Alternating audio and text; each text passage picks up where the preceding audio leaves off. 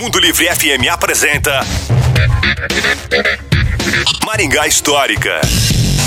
E aí pessoal, tudo bem?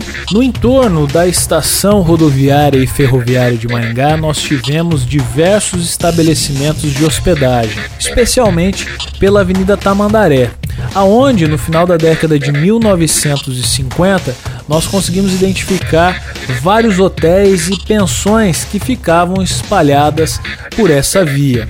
No primeiro plano de uma imagem que nós resgatamos, aparecem o Hotel Globo e mais ao fundo, ao lado da Praça Raposo Tavares, ficava o Hotel Santos.